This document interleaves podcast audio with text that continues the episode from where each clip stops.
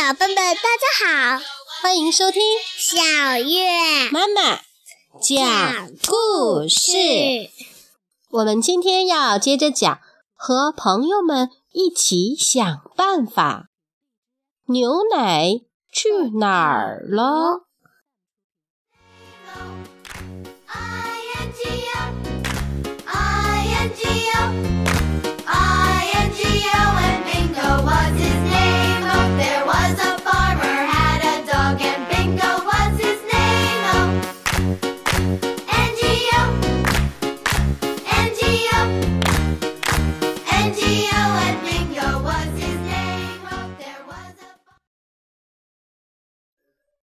这一天，农场主弗瑞德先生又开始自吹自擂了。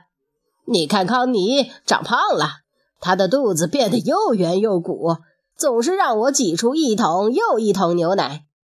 他对太太珍妮说：“不是我吹牛，肯定是听我平时哼的小曲儿，他才吃得越多，长得越壮了。”珍妮看着母牛康妮说：“嗯。”我觉得康妮是不是？可是弗瑞德正忙着哼小曲儿，什么都没听见。第二天，康妮摇摇摆摆地走进了挤奶房，农场的其他动物就围在一起闲聊。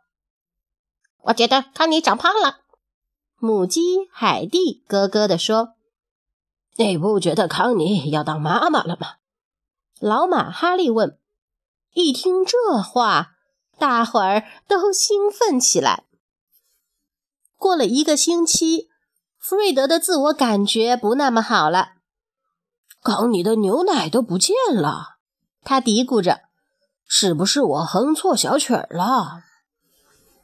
不不，弗瑞德闭上眼睛，开始哼小曲儿。老麦先生有头奶牛，可是没有我的优秀。看看康妮的全脂牛奶，口口美味，爽溜溜。康妮么么的大叫着，他真希望弗瑞德能安静点儿。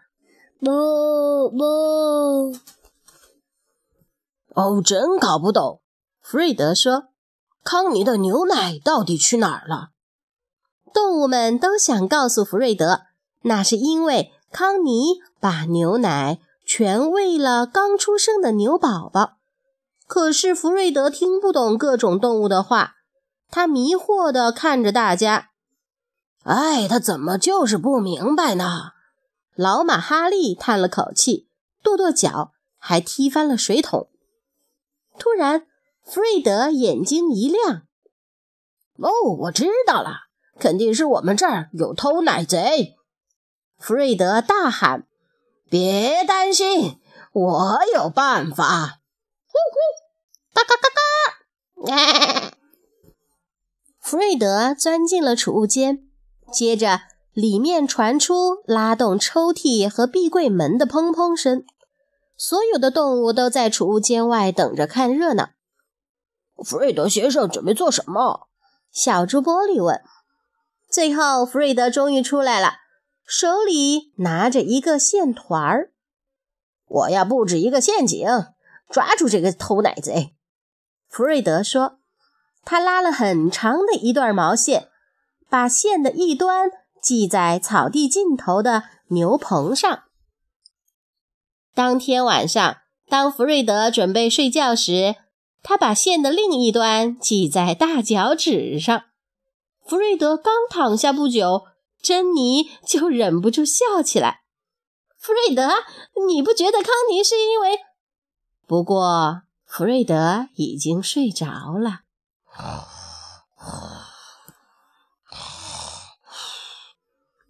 弗瑞德才睡了几分钟，就感到大脚趾上的毛线在动。哦，我的天啊！弗瑞德咕哝着从床上跳下来。他透过窗户盯着外面，原来是一只猫头鹰停在毛线上休息。咕咕咕咕，走开！弗瑞德大喊，用手晃了晃毛线。很快，动物们都被吵醒了。第二天一早，动物们都无精打采的。母鸡海蒂召集大家开会讨论，除了奶牛康妮，其他动物都到场了。是该想想办法，让弗瑞德先生知道康妮的事了，要不我们永远没法睡安稳觉。海蒂打着哈欠说：“哦，帕奇，你来搞定吧。”老马哈利说：“弗瑞德先生总是听你的。”这天晚上。弗瑞德先生拿着干草叉来到草地上站岗。没人能从我这儿偷走牛奶。唉，他嘀咕着。慢慢的，小心翼翼的，弗瑞德开始数奶牛。一、二，数数却让他越来越困了。三、四。还没数到五，弗瑞德就睡着了。不过，帕奇可不想让弗瑞德一直这么睡下去。呜呜呜呜！他叫了起来：“什么？在哪儿？”弗瑞德一下子醒了。呜呜呜呜！帕奇叫上他往山上跑去。帕奇，你要我跟你去哪儿？弗瑞德睡眼朦胧地问。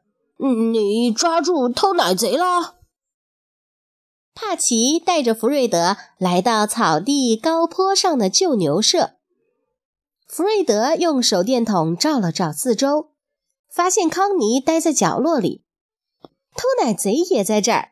原来是一只漂亮的小牛。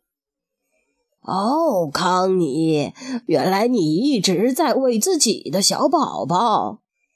弗瑞德恍然大悟，怪不得这几天没有牛奶。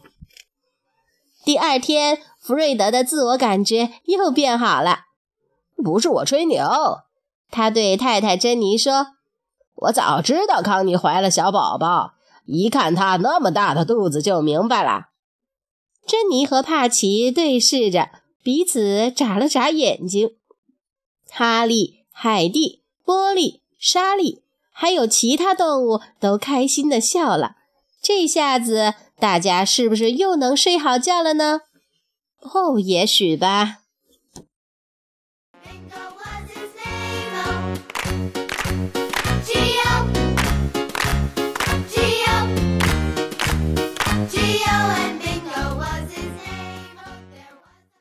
好啦，小朋友们，故事听完了。我们一起来回忆一下故事内容吧，看看你能回答下面的哪个问题。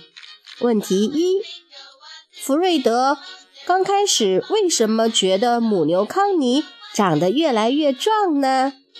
问题二：康妮的牛奶不见了，刚开始弗瑞德认为原因是什么？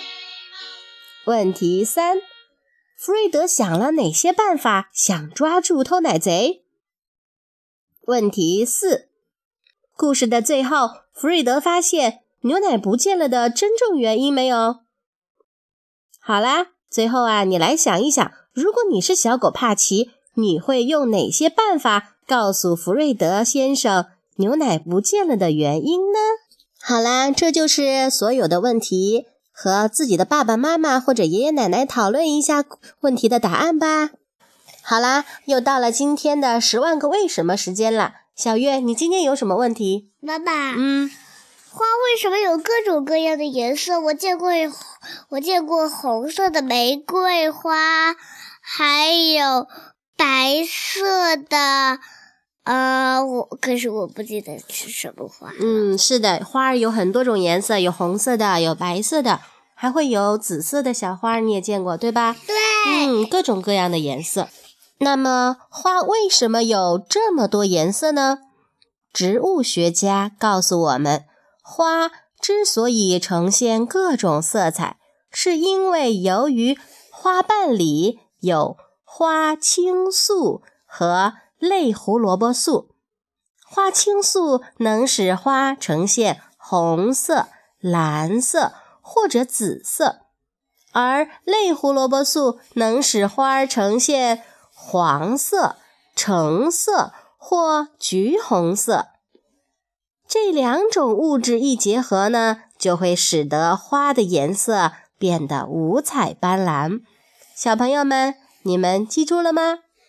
今天的节目就到这里，我们下次再见，拜拜。